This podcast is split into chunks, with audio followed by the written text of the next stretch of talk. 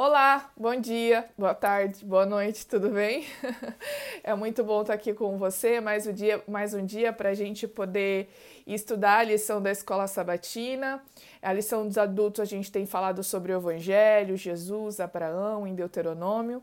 E na dos jovens a gente tem falado sobre as dez palavras, né? Que é uma outra forma de chamar os dez mandamentos. Na verdade, no original é, não está exatamente os dez mandamentos, mas as dez palavras. Né? Então a gente tem estudado isso durante a semana. Hoje chegou o momento da gente fazer o fechamento né, do estudo dessa semana, retomando alguns pontos que a gente já conversou de forma rápida. Antes disso, não se esqueça de se inscrever no canal e compartilhar também, gente. Então, deixa o joinha, botãozinho vermelho de inscrição tá aqui, não se esqueça de dar aquela forcinha. E compartilhe, especialmente se você está no Instagram, compartilha nos seus stories, você pode me marcar, né? Então é legal a gente fazer esse tipo de interação também, tá certo? Falando então da lição de sexta-feira aqui dos jovens, o título é As Dez Palavras e o Povo de Deus. E a lição basicamente faz uma retomada dos Dez Mandamentos, destacando alguns mandamentos que a gente viu durante a semana, né? Vem falando novamente. Na verdade, a lição dos jovens, ela basicamente é uma compilação de várias citações de Ellen White sobre o tema da semana. Né? Então, por isso que às vezes fica meio repetitivo, porque a gente vê aqueles pontos que a gente estudou essa semana e a gente vê o fundamento desses pontos, não só na Bíblia, mas também no Espírito de Profecia. Então, a gente vê reforçando ela falando novamente sobre o relacionamento que Deus tem com o seu povo que é o relacionamento que é comparado ao casamento e que toda vez que o povo cede à idolatria, que adora outros deuses, é como se fosse uma traição e Deus se sente traído com o mesmo sentimento de quando o cônjuge trai o seu cônjuge, né? Ou quando a esposa trai o marido, ou quando o marido trai a esposa. Outro ponto, falando sobre aquela questão que a gente que eu comentei ontem com vocês sobre a iniquidade dos pais e dos filhos, né? Que isso é, seria passado até terceira e quarta geração. E ontem eu comentei para vocês que a ciência vem falando alguns pontos que vem reforçando isso, né? Especialmente relacionado à epigenética, mas também porque a gente tem hoje três, quatro gerações vivendo juntas, né? Então você acaba passando, por exemplo, umas tendências, apetites distorcidos, uma moral corrompida, enfermidades que podem ter a ver com a sua alimentação, pode ter a ver com bebida, pode ter a ver com uso de drogas, pode ter a ver com maus hábitos dentro de casa, como valorizar algumas coisas que podem ser prejudiciais, né? Então você passa alguns valores ou você deixa de passar valores que são importantes, isso vai se perpetuando ao longo das gerações, né? É importante a gente entender que durante o nosso crescimento a gente absorve muito dos nossos pais e das pessoas que são perto de nós. Então, se os nossos pais, se os nossos cuidadores transmitem bons valores, a gente vai agregar esses valores à formação aqui da nossa identidade e a gente, quando tiver filhos, a gente vai passar isso também para as outras pessoas, né? Para os filhos, para os amigos, etc. Então, por isso que esse ponto é importante. Não tomar o nome de Deus em vão, né? Quando a gente, é, a gente falou sobre isso também, que não apenas em conversas triviais, às, às vezes a gente é, acaba tratando o nome de Deus não com a seriedade com que deveria, ou a gente vê outras pessoas usando o nome de Deus em vão, né, para tentar conseguir alguma coisa, e isso também é errado. E finalmente falando a respeito do sábado. E eu falei para vocês aqui a respeito da importância do sábado e do fato de o quarto mandamento estar diretamente ligado com a criação.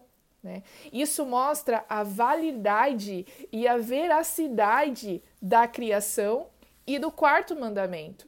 Né? Inclusive, o quarto mandamento, o sábado, é, tem o nome e o legislador. O Deus, né? o nosso Deus, e o título dele é o nosso Criador, porque em seis dias criou os céus, o mar e a terra, né? Lembra-te do sábado para santificar, porque em seis dias fez, etc, etc. É um mandamento essencial, assim, lógico que todos eles são iguais, mas é central, especialmente na nossa crença como adventistas do sétimo dia e na crença na mensagem da criação, né? E semana que vem, no dia 23, a gente vai ter o sábado da criação. E aqui no canal vou ter vários conteúdos especiais a respeito de criação, a respeito de criacionismo, vão ter muitos eventos, então vai ser muito interessante é, ter a oportunidade de falar melhor sobre isso. Tá bom? Então, prepare-se. Falando agora da lição dos adultos, que é o estudo adicional, né?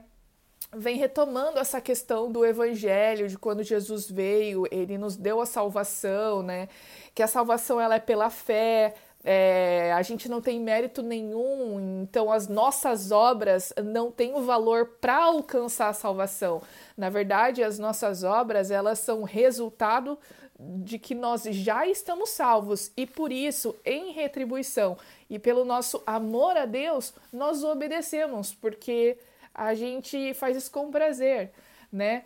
E também vem falando um ponto muito interessante a respeito do plano da redenção, que desde antes da fundação do mundo, a Trindade, Deus, o Pai, Jesus e o Espírito Santo, eles já bolaram um plano para resgatar a humanidade por causa do pecado. E aí eu fico pensando assim, poxa vida, mesmo antes de Deus nos criar, Deus já sabia que o pecado ia entrar aqui, mesmo assim ele nos criou. Que amor, que amor é esse, né? Como diria a música, que amor é esse?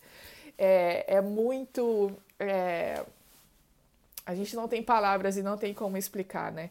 E mostra realmente é, o amor de Deus por nós, em que mesmo nós pecadores, Deus vai lá, nos persegue e quer nos salvar. E isso é mostrado não apenas com Jesus, a partir do momento que Jesus está aqui na terra, lá no Novo Testamento, mas isso é algo que permeia a Bíblia desde a criação do mundo passando por Noé com o dilúvio, sendo uma imagem, é, é, né, Noé ali como uma figura de Jesus que iria salvar, né, o remanescente ali. Depois vem com Abraão, né, o pai da fé e a promessa de que a fé de Abraão é que o salvou e não as obras que ele fazia. Então, tudo isso é, é, a gente vê que é muito importante e não é novidade do Novo Testamento. Jesus veio para cumprir a lei, Jesus veio para reforçar algo que já havia sido dito desde lá do início, tá bom? Então, pessoal, é isso. A gente vai encerrando o nosso, a nossa semana por aqui. A partir dessa semana, todas as semanas também vai ter um vídeo só com todos os estudos de todos os dias, então às vezes pode ser mais fácil poder assistir na sexta-feira antes de passar a lição. Tá certo? Então a gente se vê no sábado na introdução da lição 4. Tá certo? Até!